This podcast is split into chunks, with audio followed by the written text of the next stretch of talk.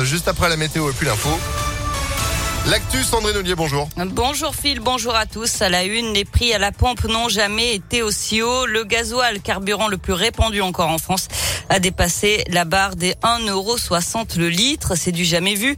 Monté plus d'un euro 70 le samplon 98, 1,62€ pour le E10. Les raisons sont diverses. L'inflation, l'envolée du prix du baril, la reprise économique. Mais au final, c'est bien le portefeuille des Lyonnais qui trinque. Écoutez ces réactions recueillies dans une station-service. En un mois, là, elle a vraiment augmenté. Du coup, bah, moi, maintenant, je mets 20 euros par 20 euros. Je roule moins et j'essaie d'aller moins loin parce que sinon, euh, on s'en sort pas. Regardez, là, 15 euros, je mets 9 litres. 9 litres, ça me fait même pas deux jours. C'est cher, ça a augmenté. Trop de taxes. Ça va un petit trou dans le budget. De toute façon, on peut pas faire autrement. Alors, on est obligé de s'y faire. Ça arrête pas d'augmenter de semaine en semaine. Euh, Je fais deux pleins par semaine. Avant, je mettais euh, un peu moins de 90 euros et maintenant, quand je fais le plein, c'est plus de 100 euros. Donc, euh, sur euh, 65 litres, ça se voit. Je fais pas le plein justement parce que euh, ça coûte un petit peu cher. Donc je regarde régulièrement combien ça coûte et si ça baisse, je fais le plein. J'essaye d'adapter mes déplacements, mais en même temps c'est pour euh, le boulot, donc on peut pas faire autrement. Et la mauvaise nouvelle, c'est que les prix à la pompe devraient continuer à progresser dans les prochains jours et les prochaines semaines. L'actualité, c'est aussi ce drame sur la 89. Hier soir, un automobiliste d'une quarantaine d'années a perdu le contrôle de sa voiture dans le tunnel de Violet dans la Loire en direction de Clermont-Ferrand. Vers 18 heures, son véhicule a pris feu. Il n'a pas survécu. Le tunnel a été fermé dans les deux sens, ce qui a provoqué bien sûr d'énormes bouchons. La circulation a finalement été rétablie vers 22h20 après donc 4 heures d'interruption. À la SNCF, le trafic reprend. En gare de Lyon par Dieu, il y a eu des perturbations ce matin à cause d'un train de marchandises qui était tombé en panne. Quelques TER ont été supprimés.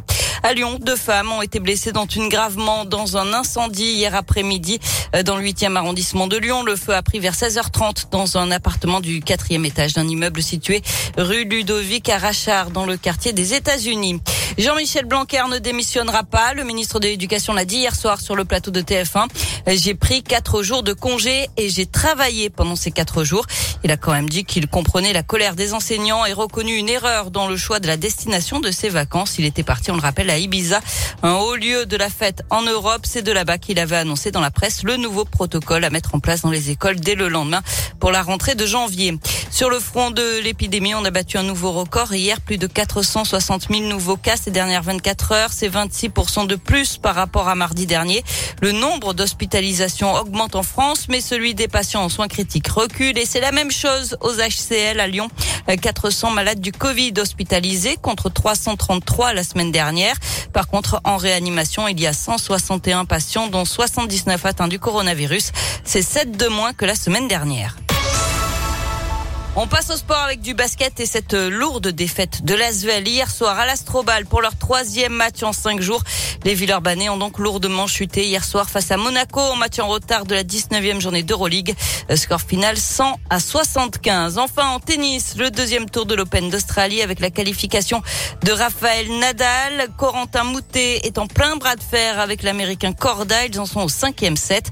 Bonzi affrontera le Russe Kachanov un peu plus tard. On attend aussi Manarino contre la tête de série numéro 10, le Polonais Urkaz, le Gaël Monfils contre le Kazakh Bublik. Et puis chez les filles, c'est fini pour Harmonitan qui a abandonné face à l'Ukrainienne Elina Svitolina au troisième set. Merci beaucoup Sandrine pour euh, bah, cette info et toutes les autres à retrouver sur ImpactFM.fr. Vous êtes de retour à 8h30. À tout à l'heure. Allez, 8h05, c'est la météo.